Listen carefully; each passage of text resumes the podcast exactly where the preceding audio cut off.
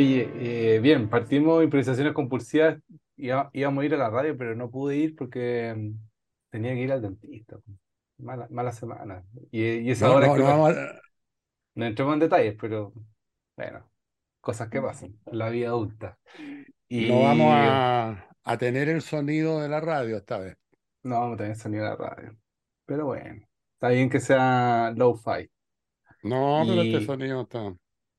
y vamos también a estar con nuestra invitada de los lunes, del primer lunes de cada mes, que es Daniela Zabrowski.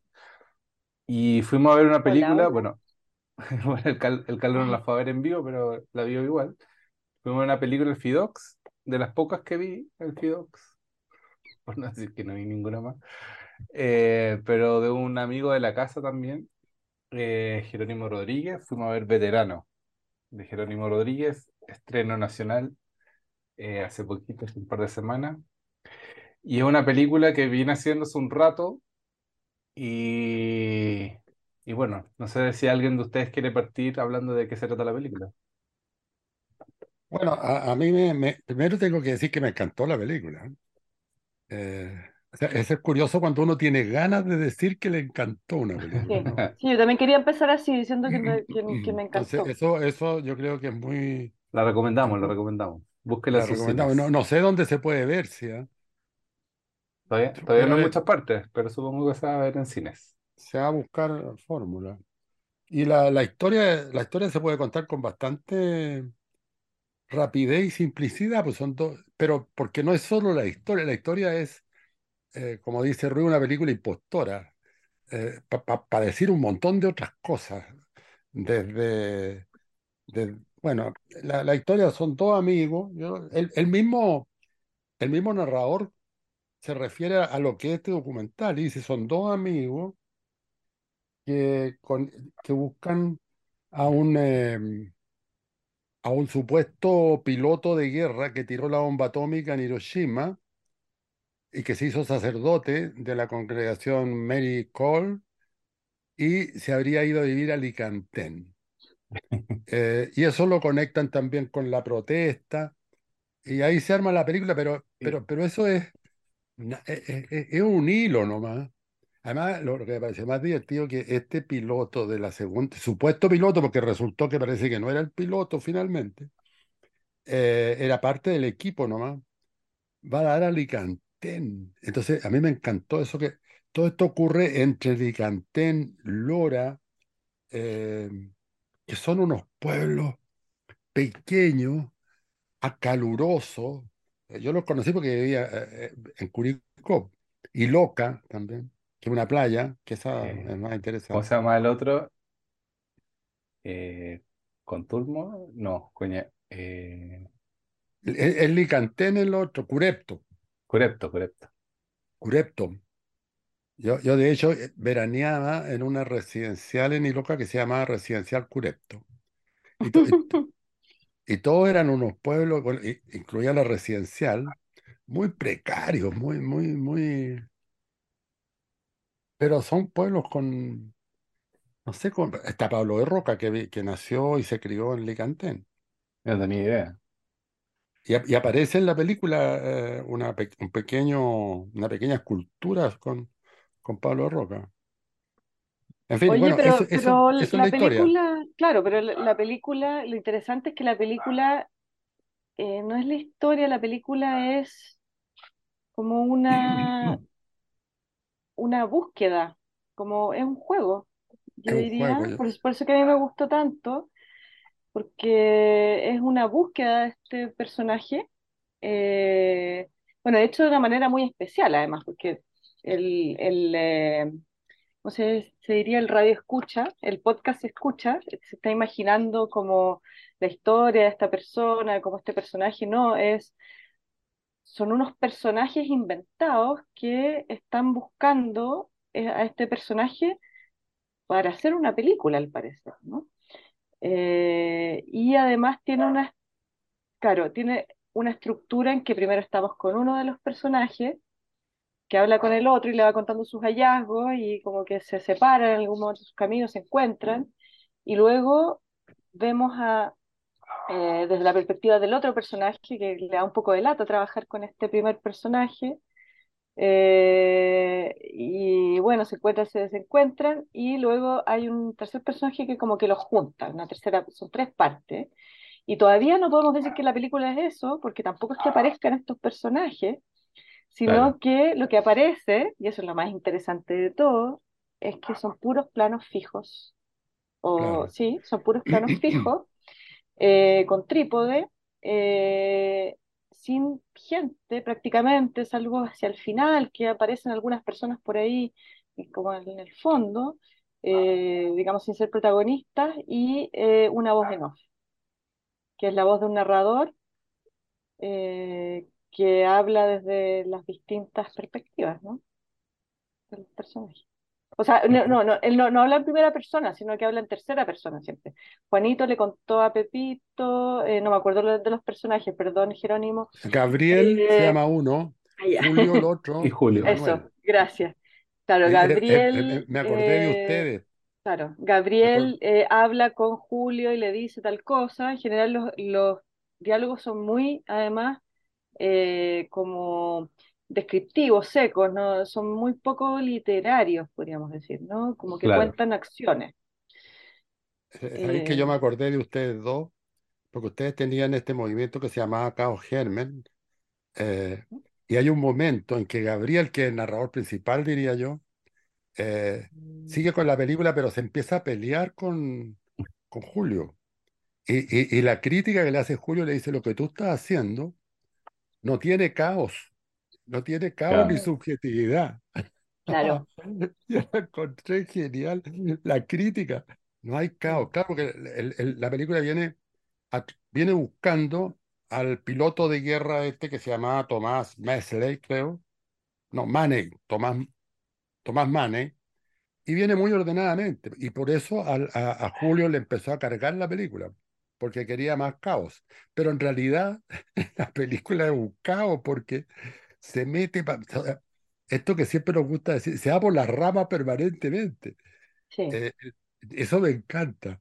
Eh, eh, es, es- es muy, es muy especial la película. Eso, Porque, eso se, se- claro, como seguir la pista de algo es como irse por las ramas, ¿no? Como que es muy, es una estructura muy interesante, porque hay pistas Mm, falsas, hay caminos nuevos, ¿no?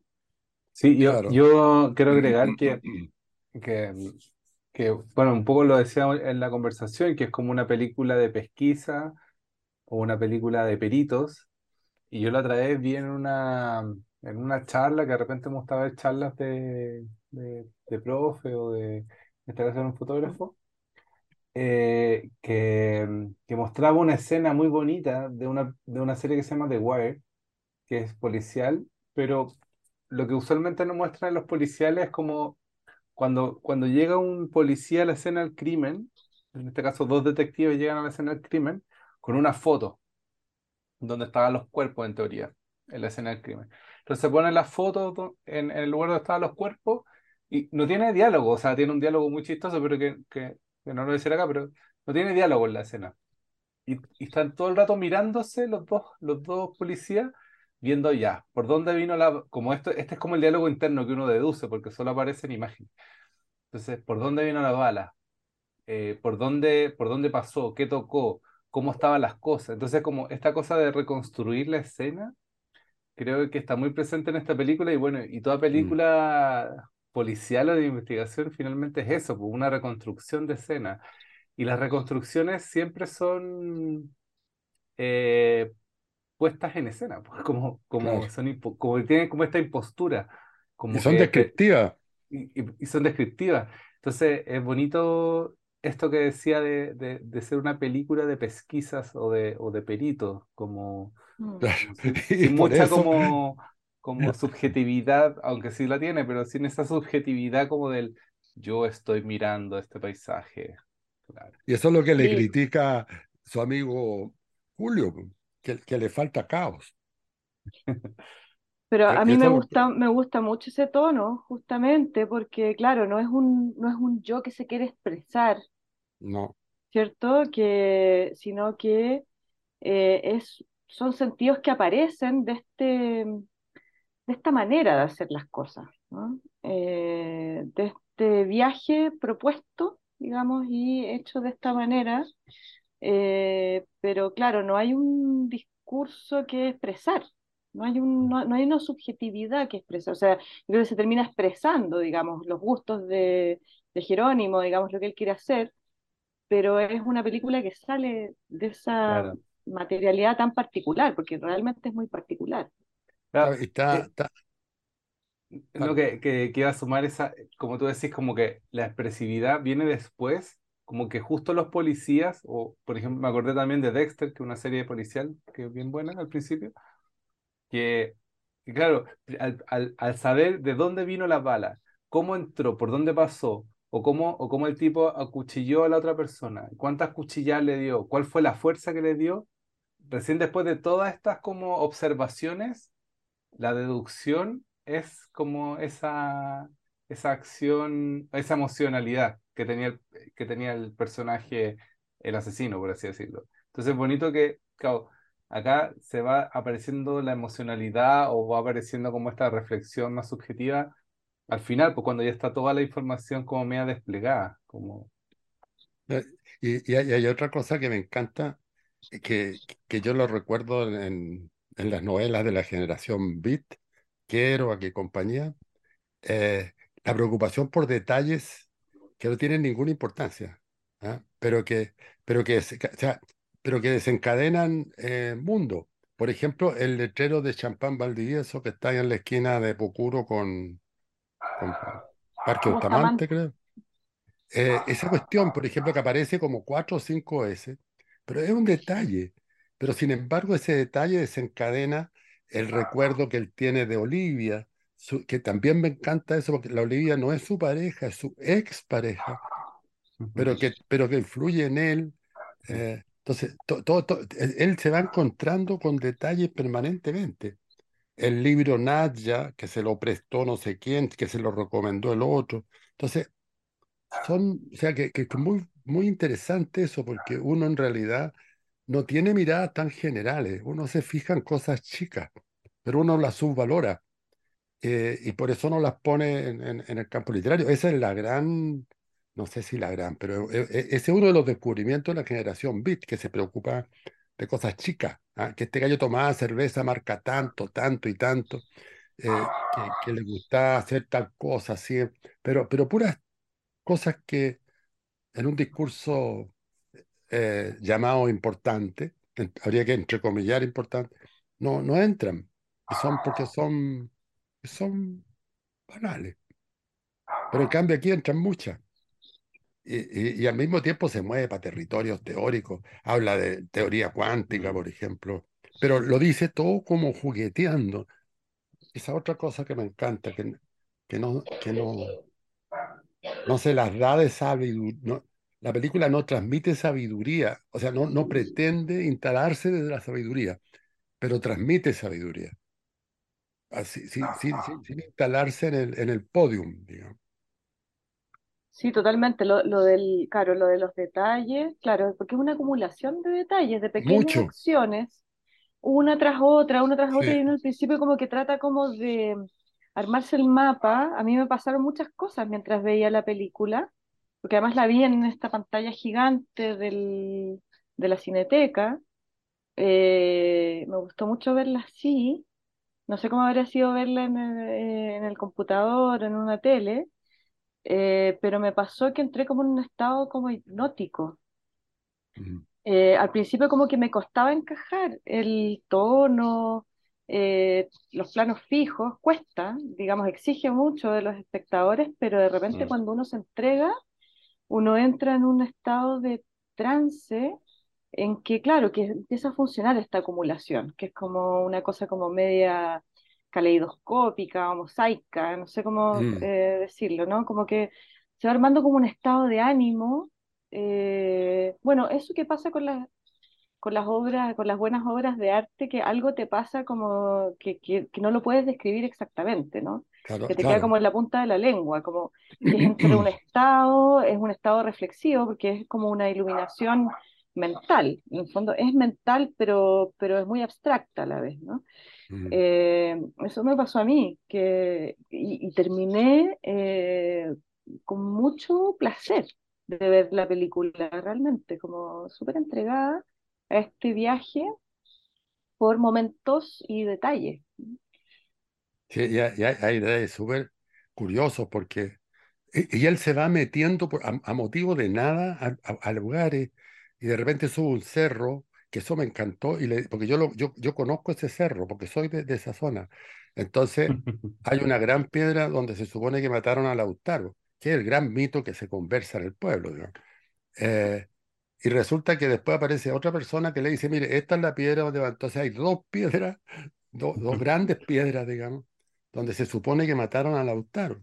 Entonces, pero él esa cuestión no la cuenta solo como una curiosidad, sino que empieza a decir, bueno, siempre que pasan dos cosas, ¿ah? Siempre que hay dos alternativas, y empieza a instalar esta idea que a mí me encanta de, de la inestabilidad, ¿no? Porque después habla de dos computadores, eh, eh, de, de- de- dos lugares, de- a- a- hay varias versiones de la muerte de Lautaro, entonces eh, a partir de esas dos, porque yo me recuerdo de chico haber visto la piedra desde donde dirigía las batallas Lautaro, que debe ser otro mito, ¿te fijas? Pero, pero siempre están esas esa, esa pequeñas historias que no tienen mayor importancia, pero que abren un mundo, porque él conecta estas dos piedras con una película de vaquero, que no, no me acuerdo por qué, pero va empezando a hacer aso- mm, asociaciones de, de- que existen, después. Hay dos computadores que están trabajando en, en la película.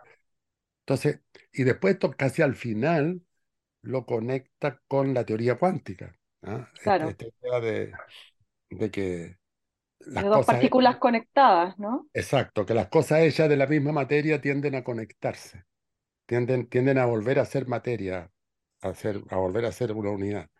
Bueno, y hay Entonces, dos personajes también, ¿no?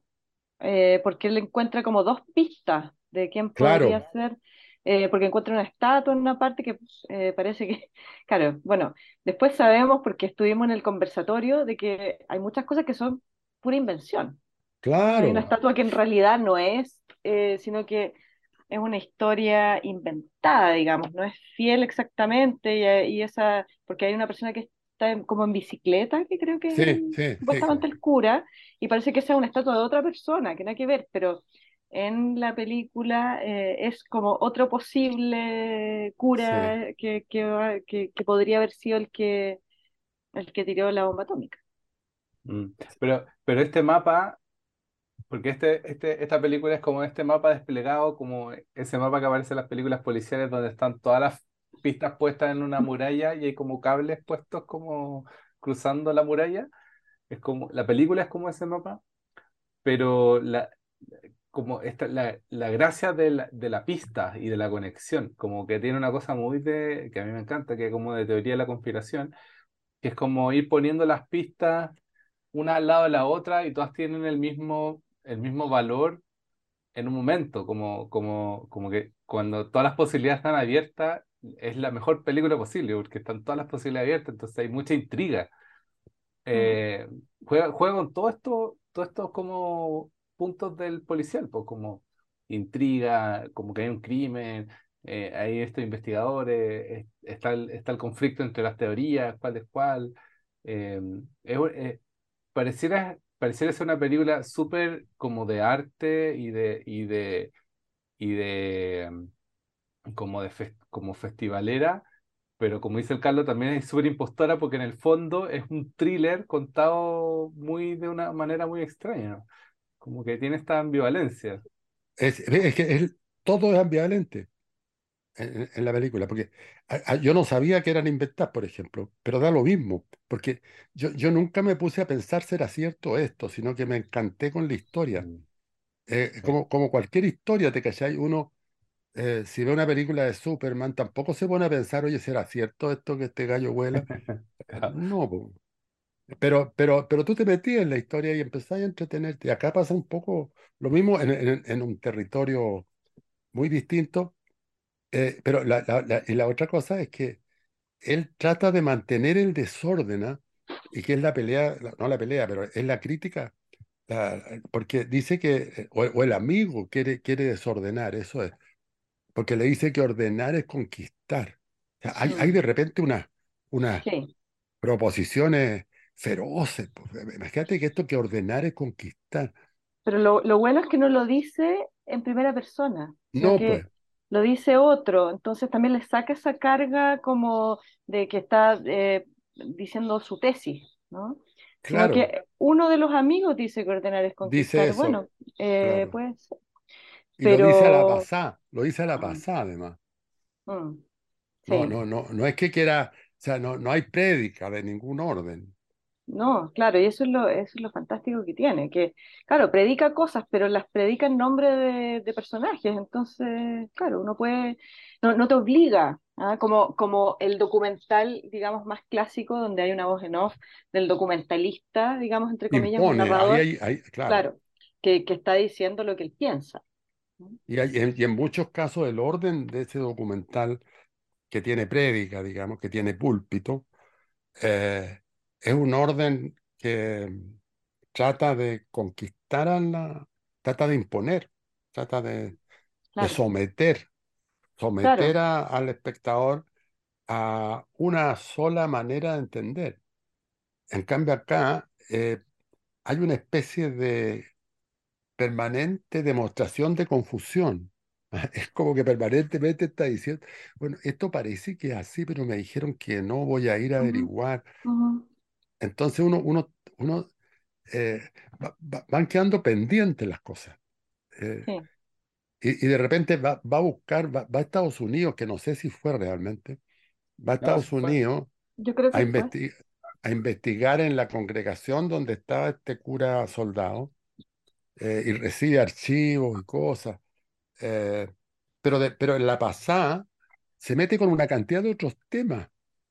Entonces, y, sí. y- y- y eso es de una gran habilidad, porque eh, el irse por las ramas no es, no es, no es, no es llegar e irse por las ramas. Pues, O sea, el irse por la rama puede ser súper poco, con muy poca gracia, po. Exactamente. irse por las ramas Claro, podéis desordenar, claro, aquí igual le inserto orden, retoma ciertas líneas, digamos, ¿no? Eh, uno podría incluso tratar de dibujar como el, el mapa, aunque uno nunca lo ve completo, pero, pero es posible de, de imaginárselo. Uno tiene la intuición de que sí, quizás no, no sé.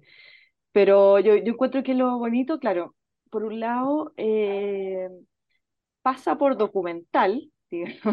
Eh, me encanta como esa cuestión impostora que tiene en varios sentidos, porque está en un festival de documentales y perfectamente Sí, encaja po. en festivales de documentales, pero yo diría que no es exactamente en rigor un documental, porque, bueno, porque hay mucho de invención, digamos, su gracia es la invención, y eso es lo que a mí me gusta, que esté, que, que esté justamente a medio camino.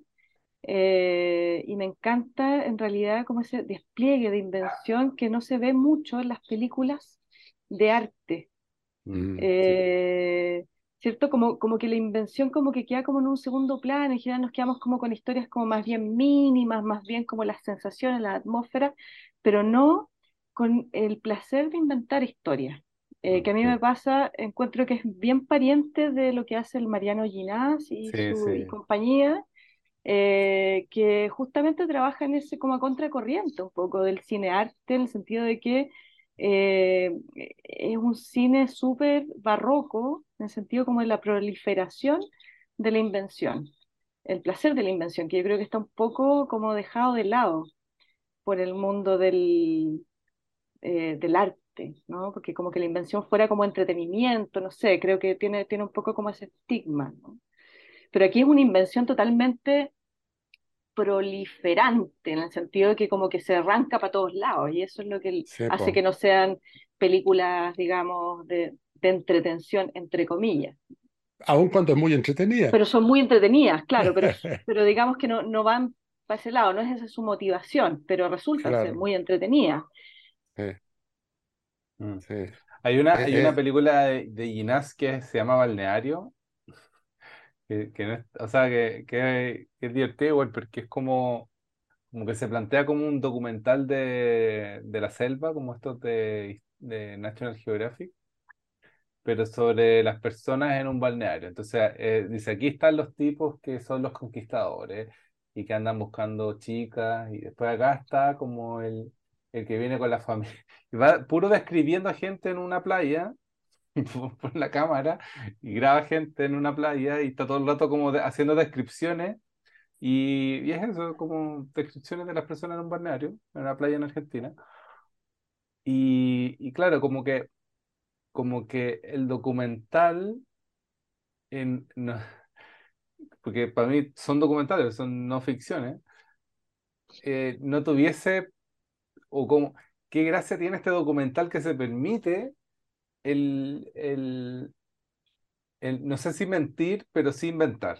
Como, qué gracia es esa, esa cosa que se permite inventar dentro del documental. Porque, claro, finalmente igual los otros documentales igual inventan. Igual construyen estas ficciones. Claro. que son más... construyen, construyen un orden. Sí, y, y, acá a través de la invención se construye un desorden, ¿te fijas? Entonces, la película no te puede conquistar, ¿ah? no pretende conquistarte tampoco.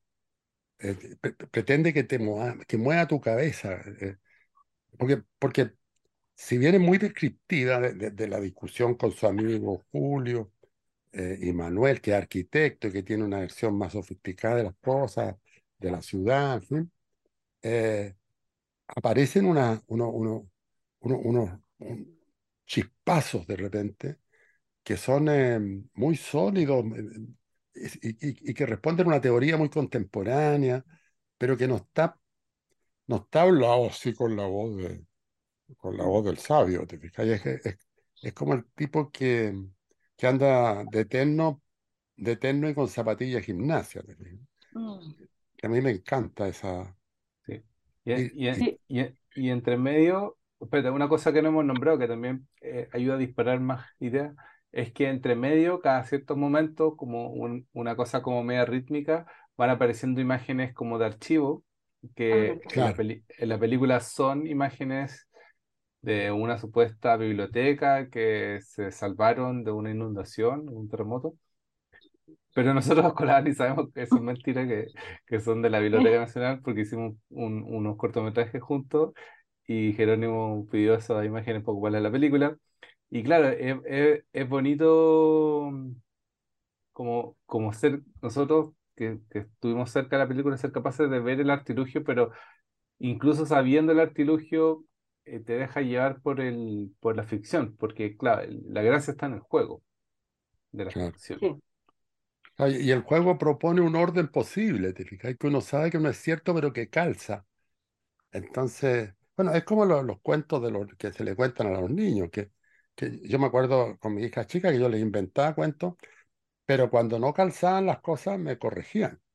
¿Te cachai? El, el, el, tipo que volaba tenía que volver a volar.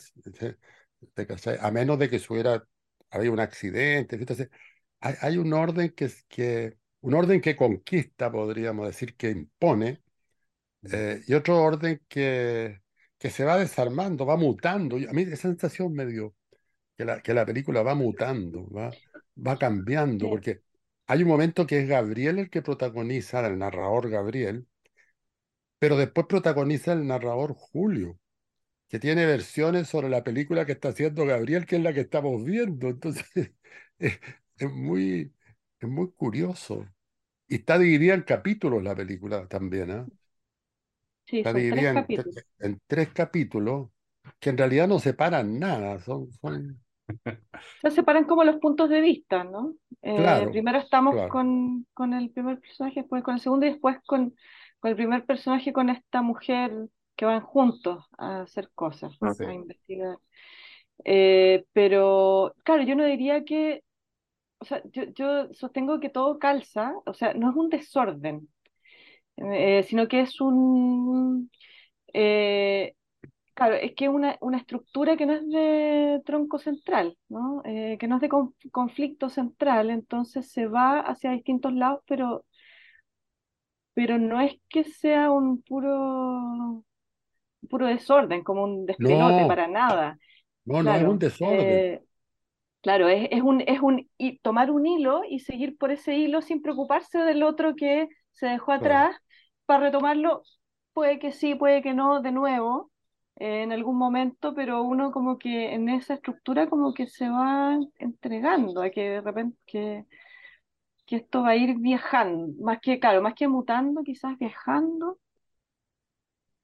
Eh, pero que, quería eh, retomar algo que tú dijiste, Carlos, de la falta de pretensión. Y yo creo que es muy interesante. eh, a mí me conquistó mucho la actitud de la película, porque creo que es muy arriesgada.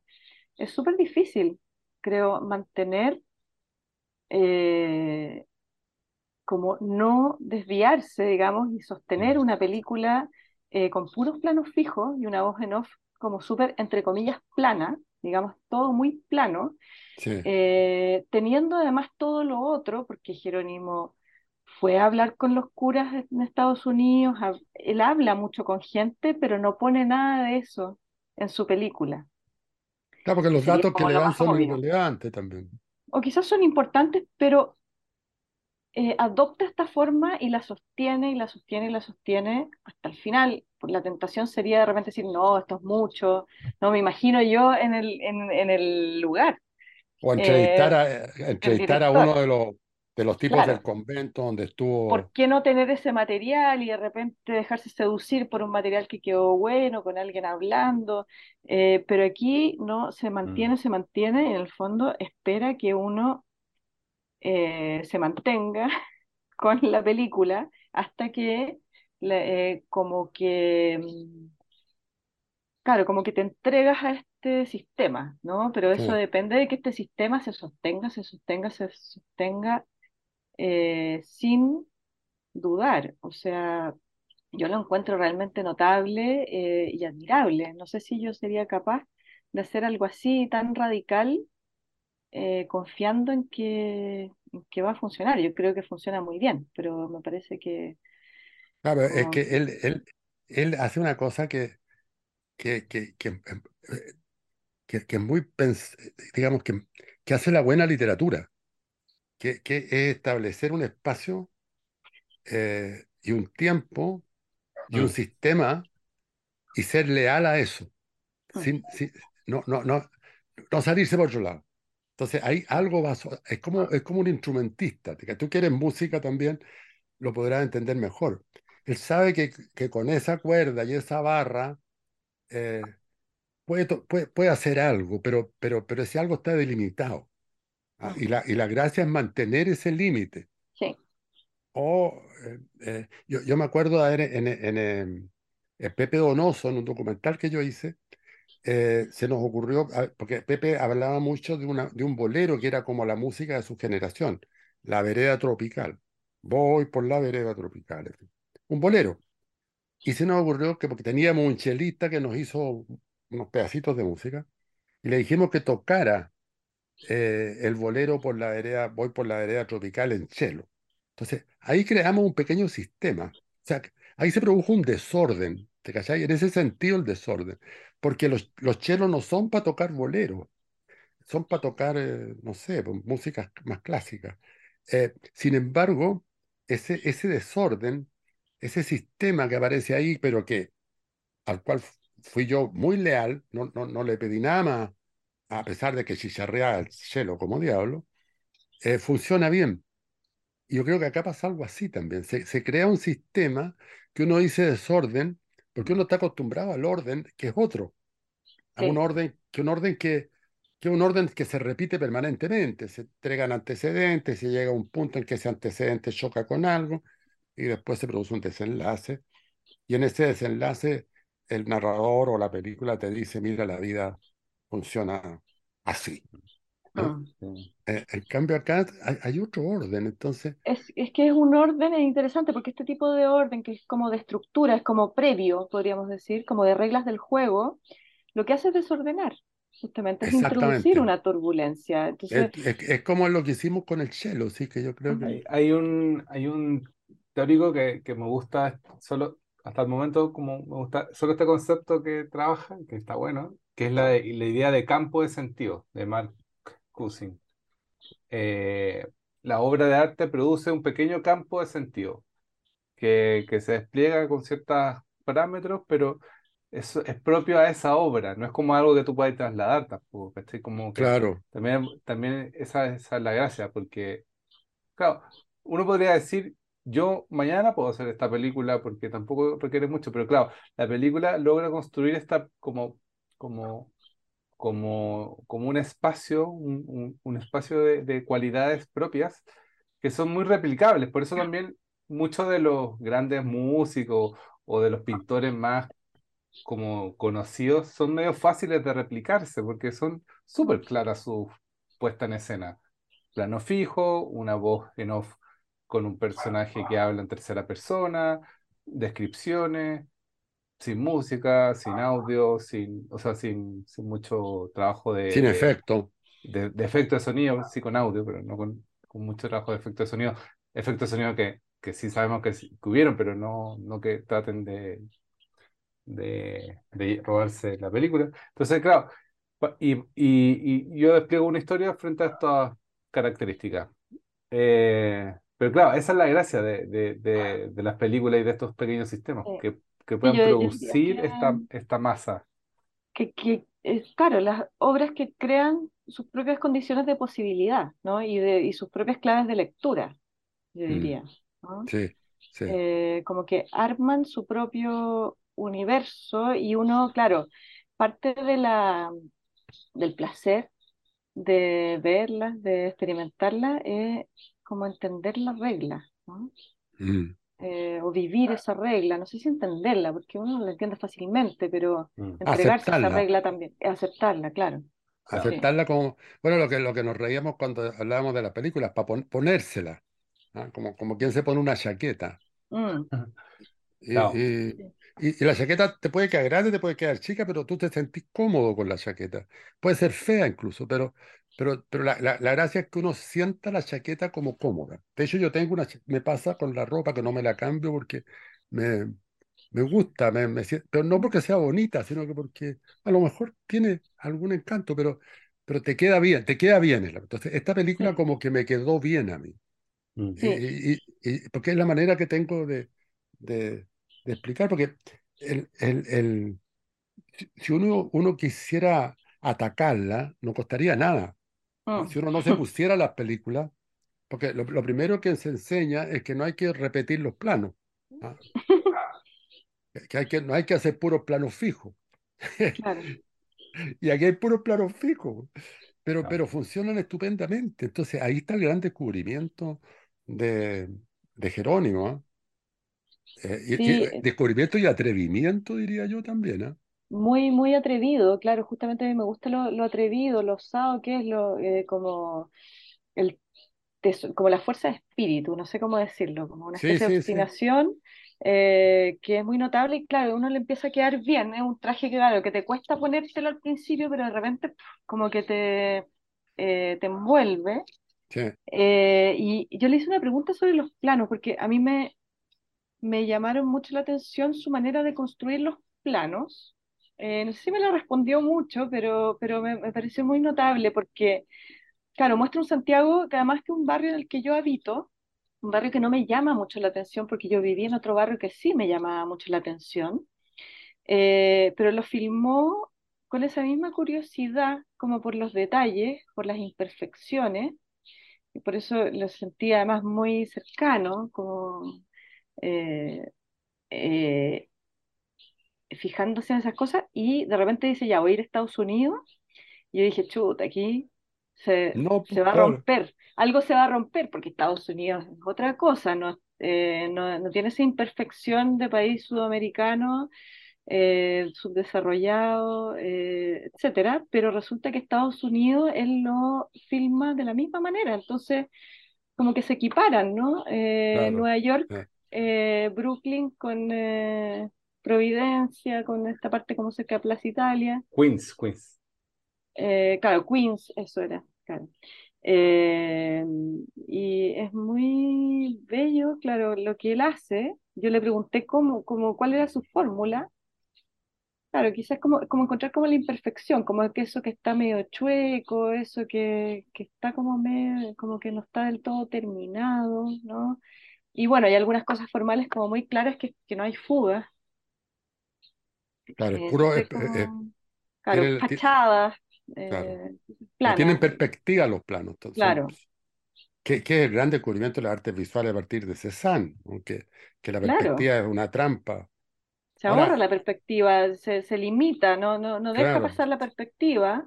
Eh, so- también hay paisajes, pero también tienen algo como medio plano en algún Que sentido. sabéis cuál es, cuál es el, el- el- el- el nombre que a mí me tinca que lo que calza más en esto. Es un nombre que el- yo no sé de dónde lo saqué en realidad, pero que es el momento débil. Ah, sí, ya sé.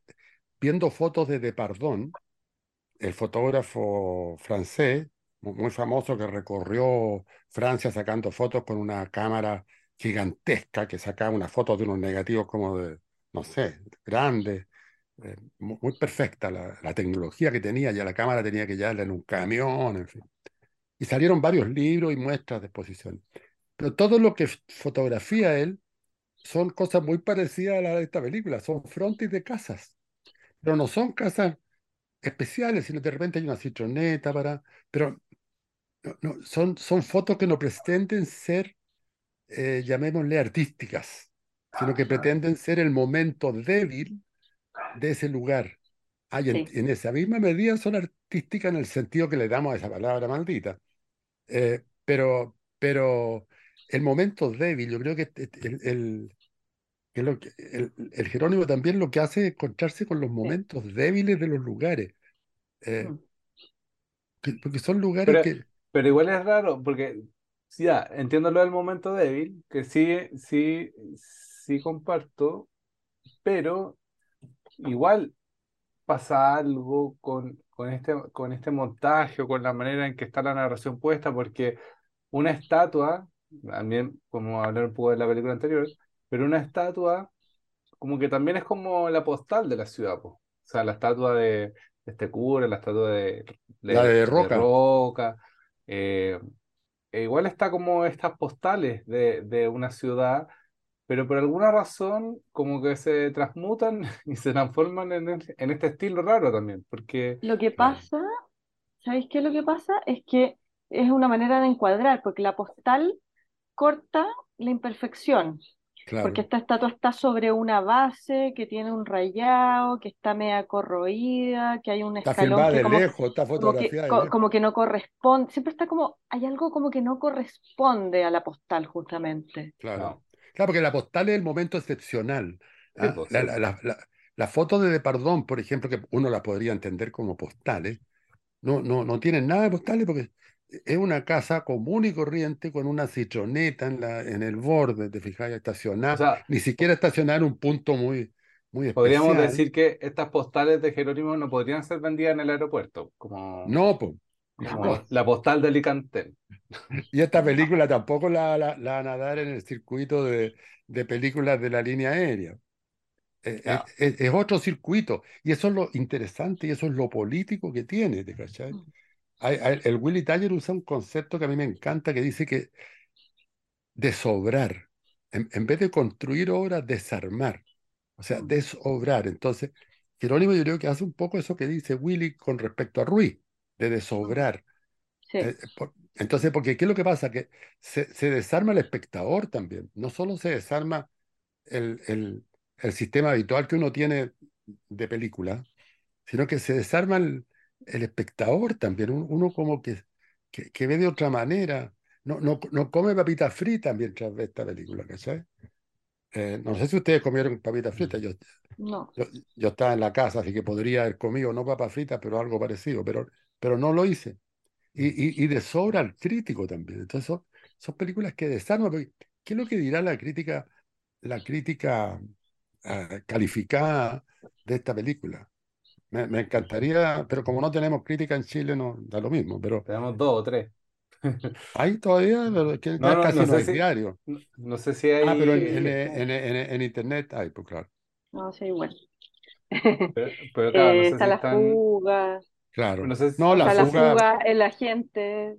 eh, No, pero la fuga yo creo que es una fuga. crítica que también desobra, o sea, Sí, no, no, no que sobre, sino que desobra. O sea, el, el agente yo creo que tiene características antisistémicas tan parecidas a, a este documental que yo creo que se encontrarían fácilmente. Claro, ¿qué- Oye, pero, dirá Carlos, ar- pero, pero eso, eso de desobrar no será, porque me quedó muy, mucho dando vuelta en la última clase que tuvimos, la idea de que era lo cinematográfico y, y llegamos a la idea de que lo cinematográfico es algo de lo que hay, de lo que se lo que hay que huir, de lo que hay que huir con ingenio, Sí, con eso, astucia. Claro, eso Eh, hablábamos con la Dani, que también acá hay una cosa muy destacable que hay que, hay que decirle, y es muy política también, que ver los créditos es un agrado, po. sí. po. O sea, porque es que tiene otra gracia. O sea, nosotros estamos haciendo un elogio desmedido de, de Jerónimo, pero yo creo que se lo merece. Porque la película es entretenida, porque también hay un tipo de cine antisistémico, disidente, de que de sobra y todo, pero que cuesta verlo porque es pesado, ¿te fijáis? Que mm, como que es pretencioso, como que es acusador también, eh, predicador, en fin. En cambio, esta película uno la ve con agrado, a pesar de todo lo experimental que es. ¿ah? sí.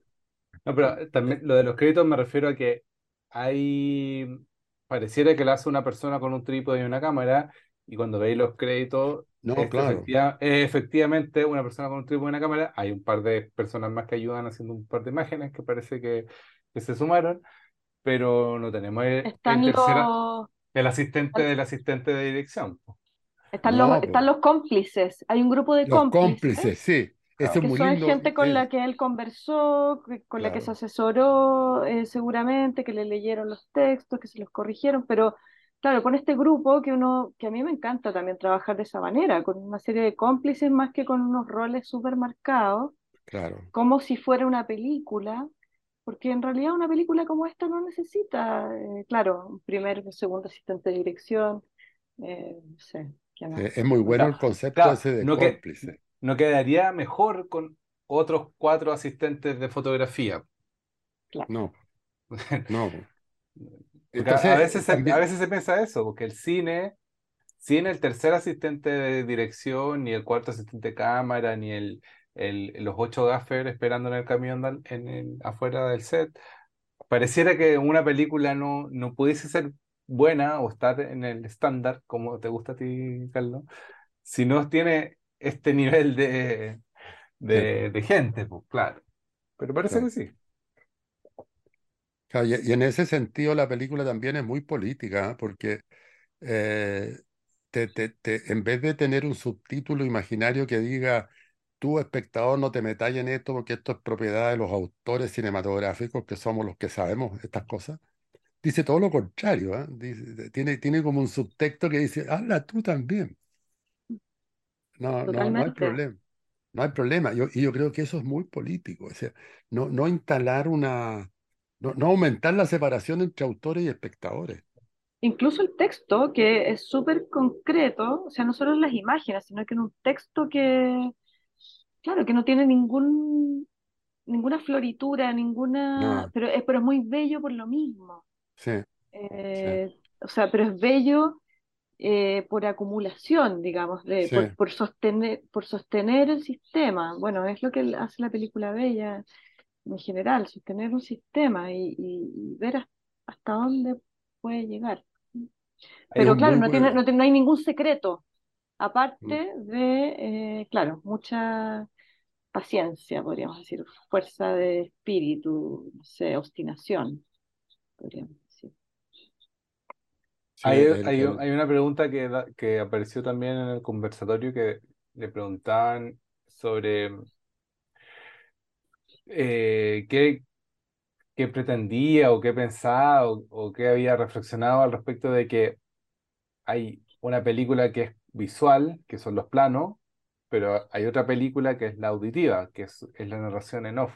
Como que si hubiesen dos películas corriendo al mismo tiempo, y que a veces calzaban y a veces no calzaban, y que, que, que, que reflexionaba sobre eso. Y bueno, no, no me acuerdo mucho de la, de la reflexión, pero me encanta esa pregunta también, y me encanta que, que la película pueda existir de esa, en esa manera, como en esa, de nuevo vuelvo a la palabra ambivalencia, como que pueda existir de dos, porque podría ser un error. O sea, un profesor de cine podría decir, oye, como que aquí la película no, no estamos viendo lo que ¿Cuál, dice la voz cuál es la, cuál es la conexión entre las imágenes y el texto? Claro, Claro, aparte de los lugares, muchas Ah, veces no bueno, pero ahí hay-. No, e- es que ahí hay una cuestión que dice él en algún minuto. No sé si Gabriel o Julio o Manuel hablan de, lo anoté, eh, lo distante entrelazado. Claro. Claro, Eh, hay una eh, clave, eh, sí.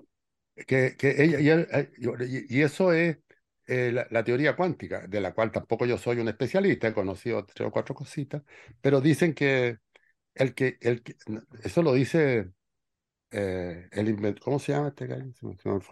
Eh, pero uno de los, de los tipos que crearon, la- dice, el que cree que entiende la teoría cuántica, quiere decir que no la entendió, Total. porque está movediza.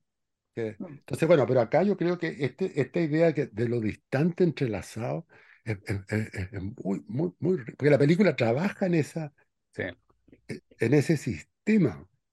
Entonces, tiene, tiene muchas capas y tiene... eh, no, a mí me, me, me- yo diría que me alegró, cosa que, que no pasa mucho con las películas. Me, me produjo un contentamiento, una cosa curiosa. A mí Siendo también una me, me película, alegró mucho. Siendo una película que no tiene ni un... O sea, con, lo contrario del momento débil es el momento excepcional, el momento espectacular. Bueno, él se sienta y se instala en el momento débil y no se mete nunca con momentos excepcionales, nada, cero. Sí, pues por eso que, que tiene tanta fuerza, porque sostiene Sí. sin ningún momento excepcional, sin esa tentación, No, claro, es una gran tentación. Claro, porque uno está esperando también, pero, Yo, esper- yo pero eh, esperaba, esperaba en la revista el vistazo con el artículo, debo decirlo, que, que hay- la revista El Pues- Vistazo, pues, se me había olvidado eso. Qué fantástico, Esa- porque es como todo un mundo que empieza a aparecer, que es súper subterráneo, como que no existe como hoy día, porque yo no tenía idea que existía esa revista. Entonces era como, es como, oh, qué, qué heavy que, porque uno piensa, al tiro se te dispara la cabeza, o a mí por lo menos se me dispara la cabeza como toda la historia que no debemos conocer de la historia, porque claro, nosotros vemos las pirámides, o conocemos el Coliseo Romano, o vemos las pirámides aztecas, y, y claro, están, estos son los momentos, los momentos espectaculares, Excepcionales. excepcionales.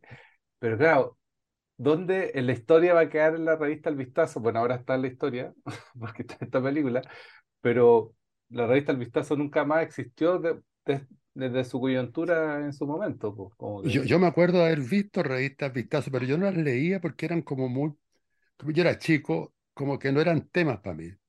claro. Eh, pero yo no sabía que aparece en la película que la gente que está propietario de la revista El Vistazo eran comunistas. Tenía idea de eso. Yo no sé por qué aparece en la película, porque, ah, porque los comunistas Habían eh, denunciado. ata- a- a- habían denunciado a este cura. claro. Mira, mira la, la, la, la, la- la cosa, porque este, este era un cura que había tirado la bomba atómica, se suponía. Claro. Entonces el Partido Comunista lo denunció eh, y trató de, bueno, de, de denunciarlo, de- de- de- con lo que seguiría hoy día de funarlo. De la funa. Claro. Y por eso busca la, re- la revista Vistazo. Claro, y también está la duda igual, porque igual era un diario, una revista como bien sensacionalista dentro de Claro. todo. Entonces puede ser que lo hubieran inventado también esto. O sea, que en el fondo este rumor ah, eh, puede que haya nacido de la revista El Vistazo. Capaz. No, pero él da pistas de que efectivamente hubo un Tomás Mailen, ¿cómo se llama? Eh, cura, ex soldado americano, instalado en Ligantén. Sí, Eso- pero eso no garantiza que haya sido el que tiró la bomba atómica. po. Yo creo que ah, de- ahí está la parte de la cosecha del... Está la fake news, la fake news, la Claro. primera fake news. Bueno, pero él también se instala en una fantasía chilena, que es fantasía de todo pueblo chico, y, eh, es de, que- de querer ser parte de acontecimientos eh, de importancia mundial. ¿te fijas? Claro. Sí, Porque imaginemos que hubiera sido efectivamente el tipo que tiró la bomba atómica, el que movió la palanca, y está en Lincantén. ¿Qué, qué importancia tiene? Increíble. claro, es como... eh, porque, al, porque es algo. Claro, eso es lo divertido que tiene. En el fondo, Claro, la porque te instalas, claro, claro, no, que no, tener no cualquier personaje eh, eh, aunque sea tangencialmente ligado con la historia del mundo, con la historia universal, como que ya es algo tan importante Sí, para un país tan chico y con tan pocas cosas que... Entonces también juega ese juego, eh, porque más importante en Licantene es que haya nacido Pablo de Roca, claro. aquí, hubiera estado este, este cura. Claro, y eso lo Entonces, astuto que tiene también es de situarse justamente de- desde lo que no es importante en un sentido exacto, eh, grandilocuente, ¿no? exacto. Entonces, grandilocuente, esa es una buena palabra, porque con todo respeto, yo creo que hubo un periodo en el cine documental chileno eh, de grandilocuencia. Eh, Totalmente. eh, y eso yo creo que le hizo daño a, a las propias películas que han ido desapareciendo, porque si uno las ve ahora, eh, son películas que se hicieron en- entre los 60 y el, y el 73, yo diría. No todas, ¿ah? No todas, porque, eh, porque hay otros autores eh, eh, que, que, que- como Sergio Bravo, por ejemplo, que, que tomó momentos débiles, justamente. Mm, Pero, Sí, pero hay una, una, una buena cantidad de películas muy grandilocuentes, sí, po. eh, Sí, cosa y que esos, es esos discursos caducan muy exactamente, es- rápido. es exactamente lo contrario que hace eh, Jerónimo. Hay que decir el nombre completo, Jerónimo Rodríguez. para que- y, y también habría que decir dónde se puede ver esta película, porque nosotros hemos hablado maravillas de la película. eh, Difícil, eh, hay que esperarla, yo, porque No, está no, en su, pero cir- se, está en se, su se va, circuito de festivales, ¿no? O ya, claro, ya, lo, ya terminó, no, partió, pues. está partiendo. ¿Otro, ah, otro festival en Santiago? No, pero es que recién partió, pues si estuvo en Berlín hace poco y ahora estuvo acá, pues como que, y no sé, Ah, quizás en otro más, seguramente, el ¿cómo se próximo llama esto? año, Que el, la red de el- sala la va a poner sí, pues seguramente. Cool Dog, seguramente va O a estar Cool en, Dog. No, no Cool Dog, se llama, no se llama Cool Dog, Mira la Doc, mira Doc. mira, Doc. Miradoc. Miradoc yo creo que la va a poner a, a circular. Eh, claro, pues tiene que entrar en ese circuito de sala. eh, la- el tema es que, sí, pues, eh, el gran problema de nuestro cine es que tenemos poco público para que aguante muchos días en la sala. Ese es el problema de nuestro cine. Pero parece que la, la en- de manera online se ve mucho más cine que de manera Sí. Sí, pues. po, de todas maneras. Donde podría llegar, bueno, ojalá sería a onda media, después de que haga su circuito. Eh, y bueno, y todo lo que podamos hacer en la universidad, quizás, Sí, pues, a mí me encantaría darla. es, es profesor de la carrera de cine, entonces yo creo que habría que darla de todas maneras en la facultad. Ya para el próximo año, seguramente. Claro, claro, cuando se pueda, Pero, bueno, la, sí. cuando se abre, se abre la, la- el primer año se presenta la película, pues, ¿no? No, Cuando se empieza la carrera. ¿Cómo? ¿cómo? Los otros años, cuando partíamos la carrera, de- en primer año mostramos una película, pues. Eh, fuera sí, en del... general se muestran películas y Sí. durante el año también hay ciclos que se hacen, Bueno, pero eh, no el próximo año, próximo año en marzo ya debe haber pasado por varios festivales Ujú. Y ya, ya tiene posibilidad. Ahora, no sé si estuvo en Valdivia. Eh, No, no. ¿no estuvo en No, no, Valdivia? no se estrenó, pues está... Ah, porque estuvo en Fidox. Valdivia no acepta películas que hayan estado en otro festival. O por lo menos no O aceptaba. Fidox no acepta. No, Fidoc acepta. Ah, entonces podría haber estado los dos. Porque Sí, Valdivia fue pero. antes, pero, pero no importa. o Ah, yo claro, no porque tengo idea, pero Valdivia fue antes, entonces podría haber estado en las dos. Sí, tienes razón. Pero yo creo que estaba en Berlín, pues. Eh, bueno, y, la, la- la- y la otra cosa de la que, bueno, hemos hablado tangencialmente, es, es que es una película de bajo presupuesto. sí. Y que yo, yo, yo, yo parece una tontera mía, pero yo admiro mucho las películas de bajo presupuesto eh, que hayan, que hagan, que hagan, que circulen, por ejemplo, que esté en el Festival de Berlín. Eh, La Plata estuvo en el viaje a Estados Unidos, a Nueva York. Claro, ese, ese yo creo que fue la mayor inversión. mm, Entonces, eh, eso significa que se pueden hacer películas buenas eh, con bajo presupuesto. O sea, lo, lo que no, no estoy tratando de predicar que hay que hacer películas, solo películas, o sea, no estoy tratando de predicar un cine pobre. Pero como somos pobres, los que somos pobres, porque hay otros que no son pobres, eh, tenemos que atrevernos a hacer películas sin plata.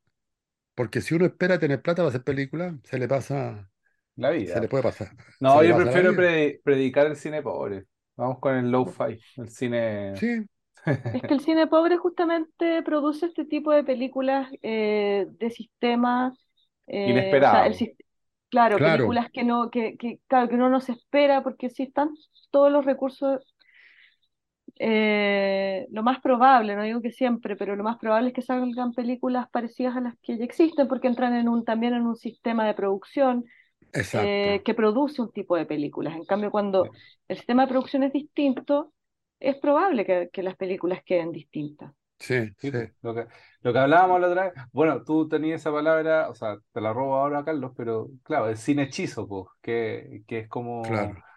Hechizo mágico al mismo tiempo y hechizo de, de esta cosa chilena que, que es como este Como las concepto pistolas, de, como las pistolas hechizas que usan los que es delincuentes. como hecho a me, como medio con lo, con lo que hay, con, lo, con la precariedad y asomada, como lo, hechizo, Claro. como, como, como Claro. despectivo.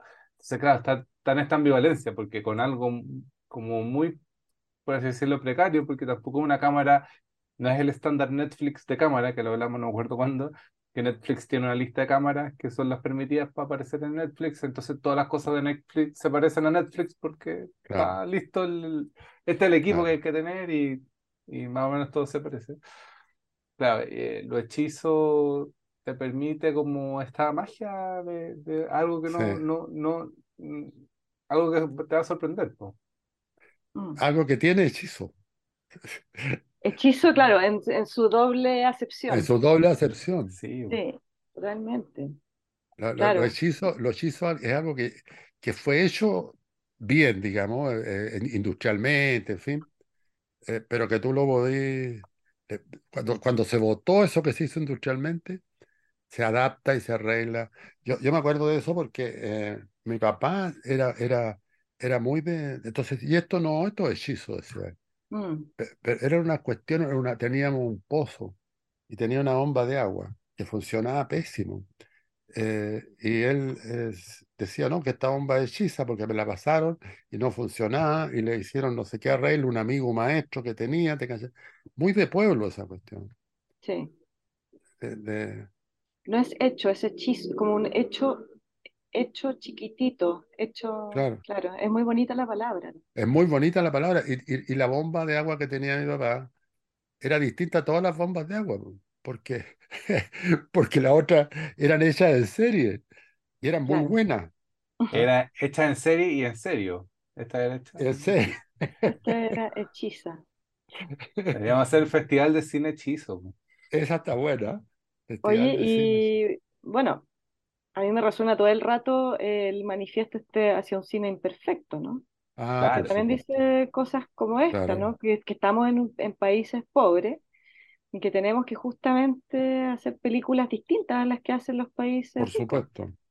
Eh, Bueno, y y a mí ahí- eso me hace sentido todo el rato. Y creo que esta es una película que también trabaja con la imperfección, en el sentido de la, la imperfección de la arquitectura, ¿no? Claro. Eh, lo- lo- la grieta, ¿no? Que, que, Claro, que no, que no vamos a esconder, claro. porque eso es lo que nos, O sea, nos mostrarle hacha.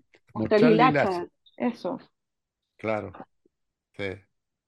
El cine. Claro, y, y yo creo que, mm, claro, el, el- hay una frase de Nicanor Parra que es muy buena también, que tiene que ver con esto. Dice Parra que el problema de los chilenos, dice, es que nos creemos blancos, ¿ah? Y, y no somos blancos, pero queremos hacer las cosas como si fuéramos blancos, y siempre nos quedan mal. Eh, Pero hay, hay algo muy bonito en el hechizo también porque es el ingenio, ¿no? Claro. Porque, porque no significa que el hechizo esté hecho como con, como, como de una manera como dejada, como con desidia, sino que es todo lo contrario, es todo como lo contrario. encontrar la manera de que la cuestión funcione, Funcione, con, funcione. con lo que tienes, Claro, ¿no? porque lo, lo- lo- lo- Eh, hay, que ahí hay una cosa súper interesante, porque los hechizos, o sea, uno, uno hace cosas hechizas, o sea, tomando otras, eh, hechas en serie, adaptándolas, en fin, porque tiene necesidad. Sí. Y entonces esa necesidad contribuye justamente a la construcción de la obra. Entonces, eh, este, este es una, un tipo de película que se hace desde la necesidad. Esa es la sensación que me da. Yo no Mm. sé si la hizo así el Jero, pero pero, pero son películas fisiológicas, ¿cachai? Que, Sí, que, que funcionan desde el cuerpo también. Eh, sí, y en ese sentido, los hechizos funcionan muy bien como, como sí. concepto. Hay algo que solucionar, entonces le buscas la piececita, el Exacto, suple y que y- calce y, y, y con tiempo también, porque de repente tú puedes dejar algo como en espera para claro. encontrar el pedacito que te falta, ¿no? Y si Eh, no encontráis esa piececita que te falta, no hay bomba de agua nomás. Claro, pero esa piececita no es una pieza, no es la pieza, sino que distintas cosas podrían servir ahí. Claro, Eso es lo bonito que tiene también, que son como maneras, encontrar maneras de solucionar que están fuera del Del repertorio, estándar, digamos. Claro, fuera del estándar. O sea, o sea, hay que inventar. Y, y eso, y, eso yo, y yo creo que inventar es un fenómeno fisiológico, es, es- es como necesidad. Eh, es como Es intrínseco como, a es- nosotros. es como aprender, bueno, lo que dice Rancière, que en el fondo aprendemos cosas eh, cuando tenemos que, sobre todo, de manera muy rápida y muy eficaz, cuando necesitamos aprenderlas. Como exacto. por, como por ejemplo aprender la lengua materna, que es lo más difícil que hay, y lo hacemos todos, Sí, eh, y muy rápido. sin, sin que nadie nos explique cómo hacerlo, porque es imposible explicar un lenguaje a alguien que no tiene lenguaje. Eh, y bueno, y así cuando hay emergencias, eh, solucionamos, sí, como sea. sí. Claro, O y, sea, y, y como contrapunto de la idea de la serie, pues como de lo hecho en serie, hecho en serio, eh, que es como tiene un, un manual, tiene una norma, tiene una forma, eh, no, no se puede salir de eso. De hecho, lo que se sale de, de la norma en la serie se vota, es una merma, eh, y está súper como, como que los hechizos está súper como contrapuesto a la, a este modelo del capital, como claro, al Fordismo, a la línea Fordismo, industrial. a la línea industrial. po. La línea industrial además está garantizada, ¿ah? y Claro, cada vez más. hay un manual, hay un, Incluso ahora están un test, un test de calidad. un test de ¿Tiene, calidad. Incluso, tiene, ¿tiene tercer asistente de dirección? No, se queda fuera claro, de la línea claro. Oye, yo me acuerdo que en los años 70 se comentaba, había una cadena de cine en el centro que dirigía un señor de apellido Daire, que era como el, el- el- no sé si era el dueño, pero era el que, coordinaba todo esto. Todas las salas, las salas del centro, que eran las salas que tenían, que, que tenían público.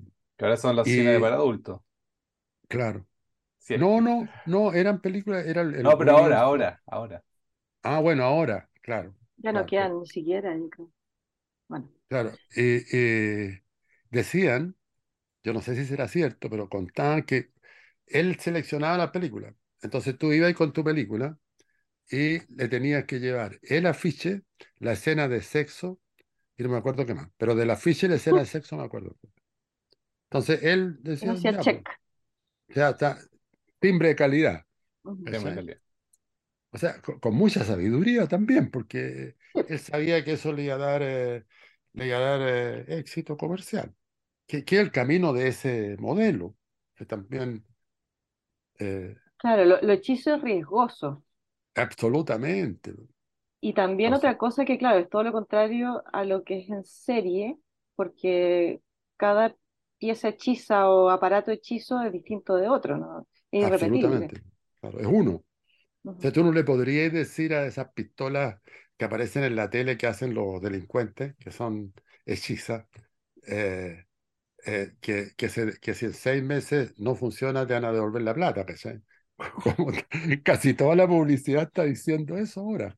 Oye, Esto usted lo compra, tira- porque están estirando, estirando más el chicle del hechizo, permítanme meter una, otra idea que me encanta, que, que pasa que es como uno, un escalón entre medio de, porque a mí siempre me ha gustado mucho la cultura japonesa, porque yo soy en el fondo bastante fascista, Yo pensé que iba a decir que era japonés. por eso, po, por eso, Yo también cre- si los Oh. japoneses son súper fascistas.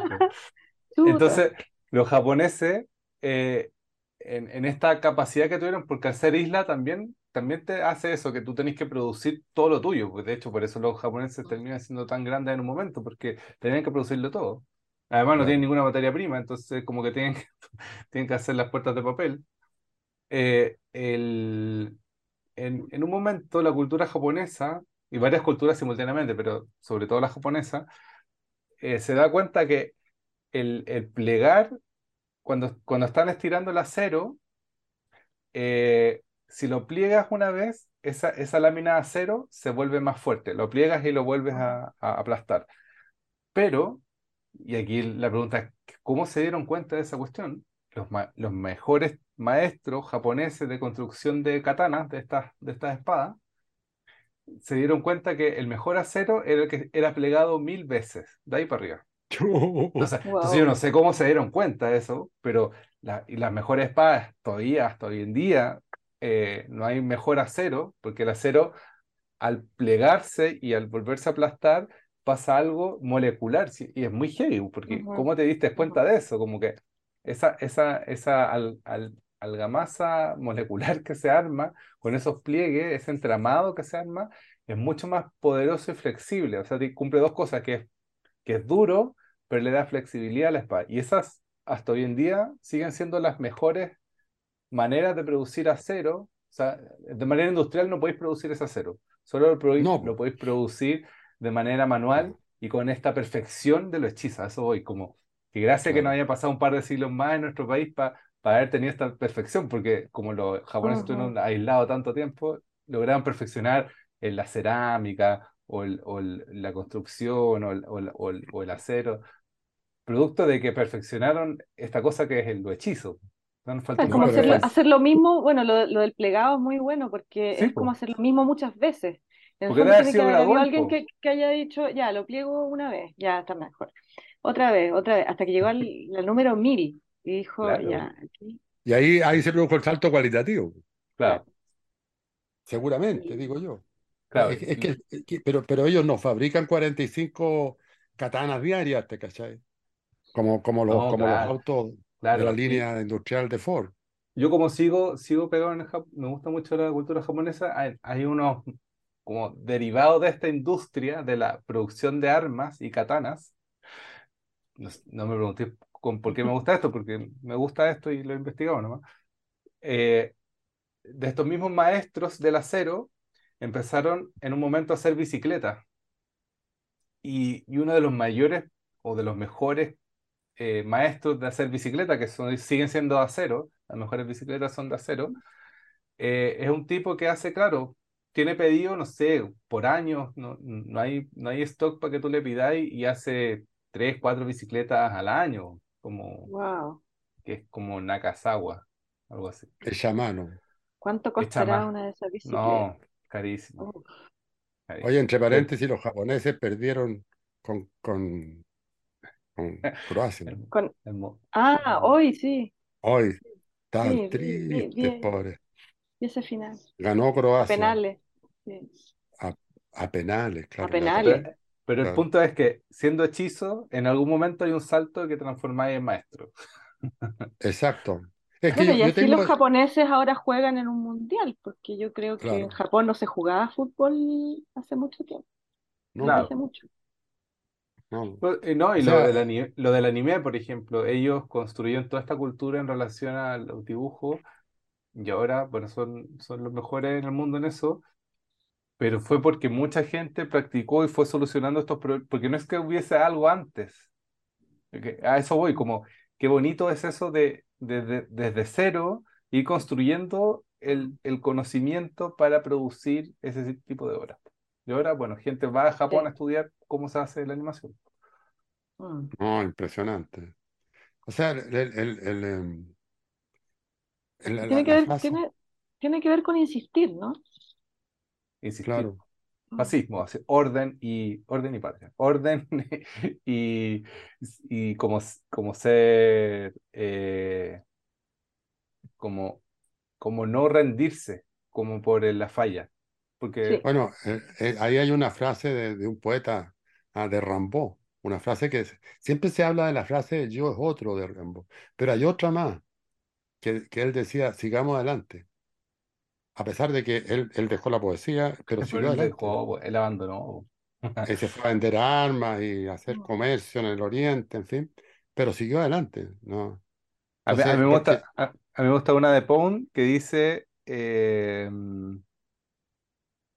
eh, fuiste tú quien derribó los primeros bosques, ahora es tiempo de talar, de tallar, Wow.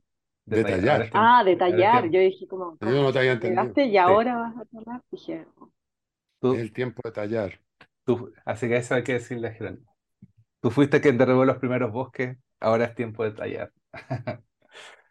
Como, como que se, se abre un camino también, pues, de unas Sí. posibilidades de hacer películas.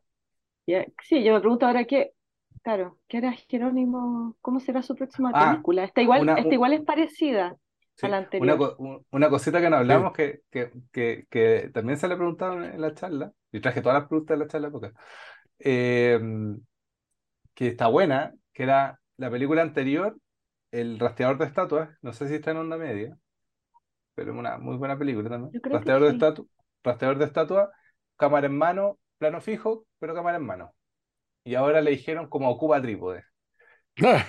¿Qué, qué pasó? ¿Por qué, pa- por qué, qué opinan de esa ocupación de trípode versus la cámara en mano? Bueno, ahí habría una, una, una respuesta como la de Picasso. A Picasso le preguntaron, ¿por qué usted pinta azul en determinado periodo? Y Picasso contestó, dijo, si no tengo azul, pongo rojo. po. O sea, si no tengo rojo, pongo azul. Entonces aquí él podría haber contestado, bueno, como no tenía trípode, Claro, antes no tenía trípode y ahora sí ahora, tenía. ahora tengo. Cuando, cuando no tengo trípode, uso la mano. A mí me da la sensación de que aceptó esa sugerencia y vio qué pasaba, si ahora lo hacía con trípode y quizá, claro, el resultado es mejor, no sé si es mejor. A mí me gustan las cámaras fijas sin Sí, trípode. tal vez, Eh, tal vez esta película, esta película yo creo que, claro, lo, lo que pasa es que la, la película te demuestra que, que la cámara fija funciona bien. funciona bien porque, claro, quizá la cámara fija te deja más fijarte en los detalles, en esas otras Claro. anomalías, Claro. eh, digamos, en eso que está dentro del plano, que es esa turbulencia, que es ese, ese- esa, eh, esa imperfección, ¿no? Que siempre está ahí presente, eso que se cuela. Claro, ya ha- habla menos eso, además de la cámara que se mueve un poquito, quizás están como interfiriéndose en- entre ellos, quizá, pero no sé, Sí, que la cámara en mano de alguna manera da cuenta que hay un sujeto detrás. Ah, también. En cambio, la cámara en trípode, no, igual hay un sujeto detrás, pero, pero se, se da la sensación de, o sea, uno, uno no piensa que hay alguien respirando ahí, o, o por lo menos está escondido. digo. En cambio, en la cámara en mano es inevitable pensar que hay alguien detrás. A mí hay, hay algo que me dio rabia de la cámara fija, es que siempre le tocó clima con viento. Porque yo cada vez que he puesto la cámara fija no hay viento, no se mueve nada y parece una foto. Pero todos los planos de Jerónimo había viento y se mueven los árboles y se mueven las plantas. eligió las que tenían viento, las que qué tenía algo que se moviera. No sé si suerte. es suerte o eh, eh, quizá filmó mucho. No, claro, que, el, que envidia que le haya tocado viento todo el rato. Porque, porque los planos tienen movimiento, tienen su cosa. sí, Algo sí. siempre se mueve, claro, para demostrar que no es foto. No sé si todos, yo creo que en algunos se atreve a que no se mueva nada. Y ese, esos atrevimientos a mí también me parecen súper notables. Pero yo me preguntaba, claro, porque el rastreador de estatuas es planos fijos, pero con la cámara en mano, Claro, eh, con una voz en off, hay pero que es, eh, hay gente y la voz en off es en primera persona, sí. ¿sí?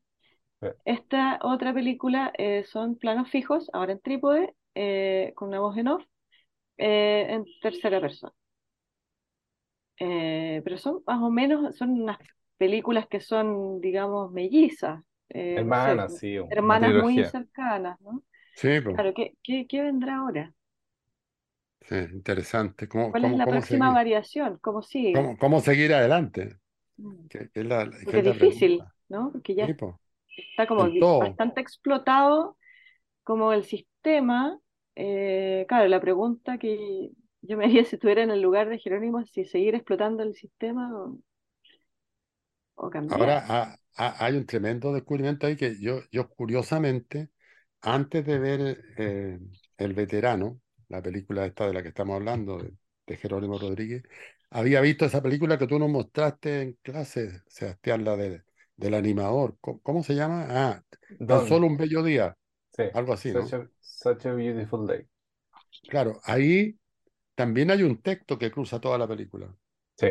Pero, pero es un texto que está más conectado con las imágenes. Eh, pero me, me, me,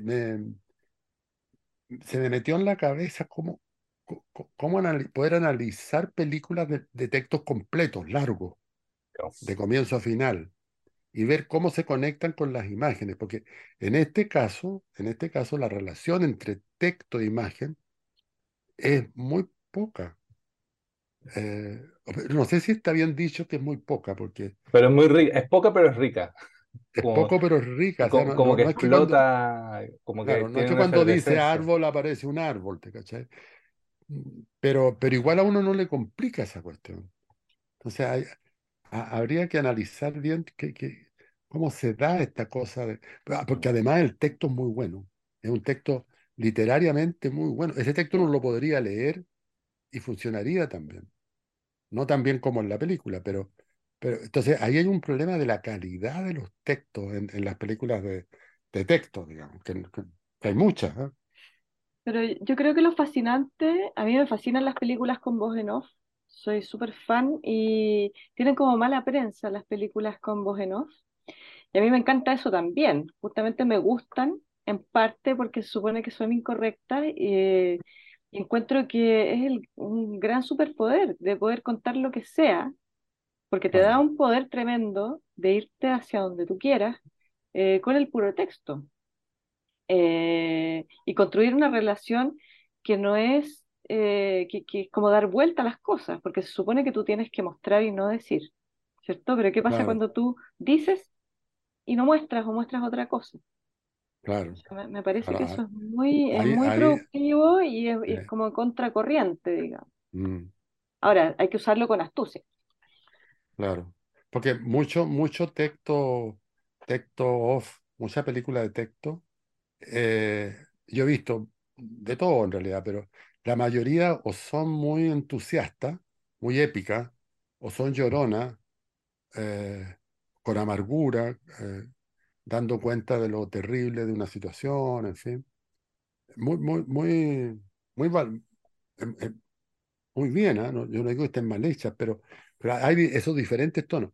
En cambio, el tono de esta película eh, es difícil de definir porque él no está ni imponiendo, ni lloriqueando, ni proponiendo, sino que está como describiendo cosas, como describiría Sí. un, un tipo que está haciendo un informe médico. ¿ah? Eh, Sí, pe- eso es muy... pero, pero además Incluso, del tono, además del tono, está como eh, el ocupar el poder del texto. Realmente el poder claro, que tiene, que es de inventar lo que sea.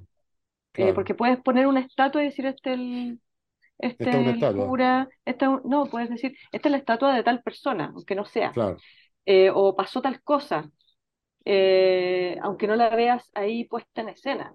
Y a mí eso me parece fascinante, porque el cine tiene esa dificultad, ¿no? Tenés que poner en escena cosas que son súper difíciles de poner en escena. Pero el texto te puede solucionar ese problema. claro, Claro. Bueno, eso lo solucionó la novela. Claro, o sea, ya estaba solucionado, pero en el cine Estaba se supone que, que no se puede hacer, ¿no? Pero el teatro lo hace todo el rato. claro. Eh, pero en el cine como que fuera un pecado, ¿no? Decir cosas, Bueno, contar, tenemos, tenemos, cosas. tenemos el caso de Jerónimo, tenemos el caso de Rodrigo, o sea, de Mariano Ginás, que, que también hace eso, que Sí, po. inve- inventa con el texto, se como que se apoya en las imágenes para inventar en el texto, como es como un salto, como una voltereta con, con el texto. Ah, porque el texto empieza a funcionar como imagen y como imagen empieza a entrar en una edición con la imagen a la que nosotros le llamamos habitualmente imagen, que, que es la... Bueno, hay, exacto. hay- hay- hay otra película de texto que funciona muy bien el texto también, es la del Nacho Agüero, de, eh, Bueno, sí. la La de ahora, sí, Claro, no, nota, yo- nota para una película, ¿cómo se llama? totalmente. O sea, ahí hay un texto de arriba abajo también. Creo que la, la operación es muy, es muy parecida en algunos puntos. Sí, sí. Y Pero tiene bueno, ese es podcast. y tiene, y tiene también esa manera de evitar la prédica, que yo encuentro que a a esta altura del partido es muy saludable. Pero también Mm, como de fugarse de alguna manera del cine, o en el, sen- el cine en el sentido como de puesta en escena, eh, sino que en que la imagen muy radicalmente en la mente de los espectadores, que podríamos decir que en rigor siempre está en la mente de los espectadores la imagen, porque se termina de armar eh, en nuestra cabeza, ¿no? Claro, Pero cuando trabajáis con el texto, se produce una, claro, como una distancia, una, hay un diferencial entre el texto y lo que estamos viendo, y hay algo, un ter- una tercera cosa que se arma claro. En Hay como una, de los espectadores. Pero no todos los textos funcionan así. Tiene que No, ser un, un texto no, muy trabajado en función de. no, pues Oye, son este tipo de películas de texto, claro, que, están inventando texto, con el texto. a propósito de texto, son las nueve y media. Sí, ya. Chuta, ¿ya estamos? Cuar- Una hora cuarenta. Mucho texto. Mucho Mucho te- texto. ¿Cómo le ponemos? Eh, pongámosle así, pues, ¿cómo le ponemos? ¿Cómo le ponemos a este podcast? No, se merece un, un- una Mm. mejor. No, hombre. Eh, no sé. Eh, ¿Qué palabras hemos usado mucho? Hechizo, claro, el hechizo de... cine, sin hechizo. Ujú. El hechizo de Jerónimo. El hechizo de... Ay, pero ahí podría ser el hechizo de un cine hecho a mano. Entonces ahí hechizo está, Claro, está Sí, jugando como, eso, como eso, que está hechizado, pero claro, para eso. que aparezca la otra acepción. claro, porque para que aparezca el hechizo yo creo que tiene que estar hecho a mano. El cine industrial no, o sea, puede que produzca, pero, pero es otro tipo de hechizo, un hechizo industrial. O sea, Sí, eh, la, gracia de un fantasma, claro, la gracia de un fantasma que lo veo yo, no, no, no, no lo ve toda la gente, si es que lo veo, ¿te cachai? No, no, no se pueden poner fantasmas industrialmente. A lo mejor en el futuro van a poder hacerlo. Uno va a comprar su Mm. fantasma, Tu amigo imaginario, compra a tu amigo imaginario. a comprar un amigo. Bueno, se venden muñecas sexuales, ¿por qué no se pueden vender fantasmas? Estamos próximos, estamos próximos. Ya bien, cerramos entonces. Bueno, Eh, muy bien. gracias por escucharnos. Gracias, Dani. Hasta la próxima. thank you